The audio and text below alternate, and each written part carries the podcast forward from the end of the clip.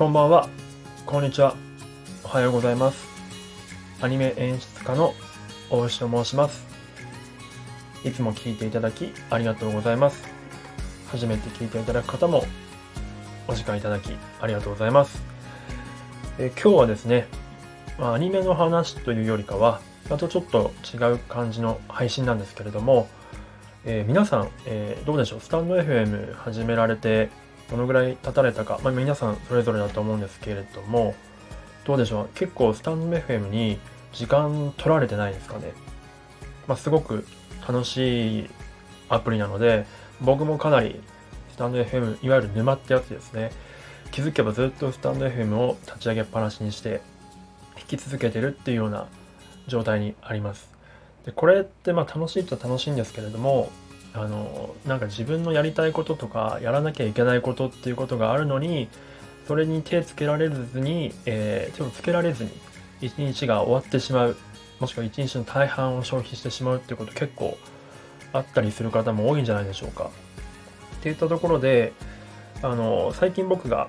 えーと、セカンドチャンネル的に運用しているですねあの英語のシャドーイングを最近やってるんですけれどもその中で、えっと、教材として選んだナスデイリーさんの,、えー、ちゃんあの YouTube チャンネルの一つにですね、まあ、彼がですね、パーティー、週末のパーティーをやめたと。でなぜパーティーをやめた理由っていうのを1分間ぐらいの動画で話してるんですが、それが週末のプロダクティビティ、いわゆる生産性ですね、を、えーと、パーティーをやめることによって、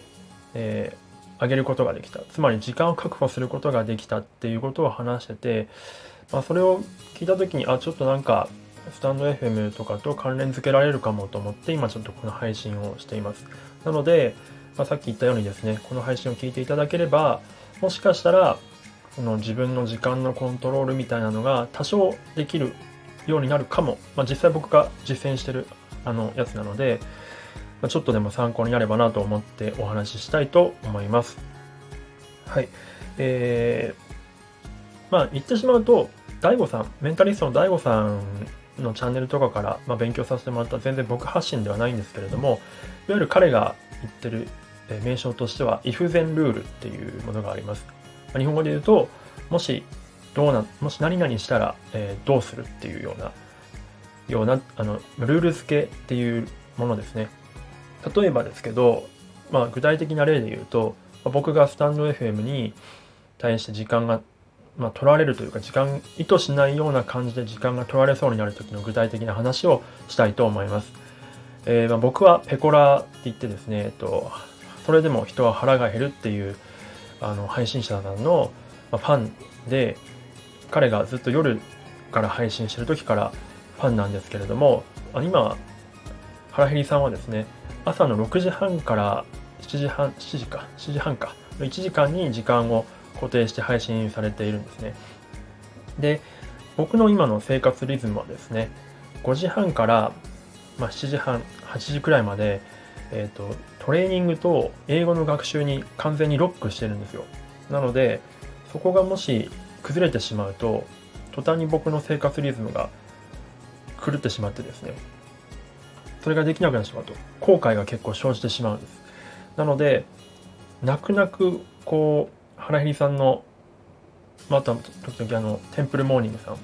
えー、ずっとお経を流し続けてくれてるチャンネルがあるんですけど、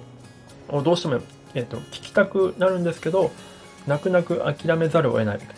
でも、やっぱり聞きたくなる時ってあるんですよ。で、思わずスタンド FM も立ち上げてしまうんですね。立ち上げてしまった時に、ここで if then ルールが発生します。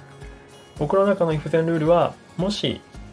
この英語の時間の英語の勉強の時間とワークアウトの時間に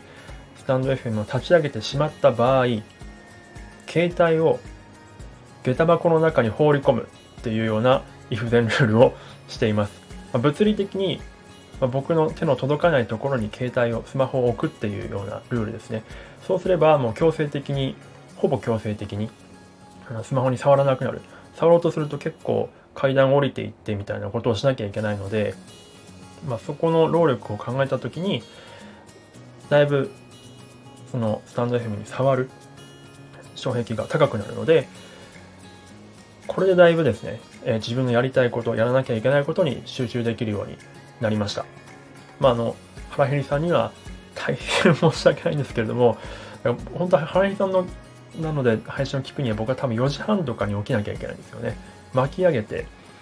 で、それ全部もろもろ終わらせてから原日さんのやつを聞かなきゃいけないんですけど、それはちょっと今僕のその睡眠時間的にですね、相当なショートスリープを求められるので、ちょっと今それができない状況というところで、あの、まあ、ちょっとそこ本当になかなか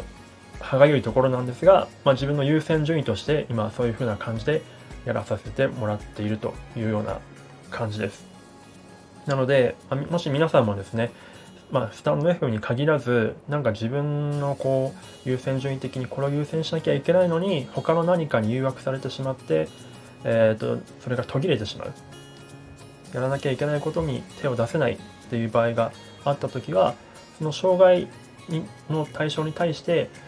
例えばそれをがスタンド F なら、スタンド FM を起動してしまったら、何々、そのスマホに対して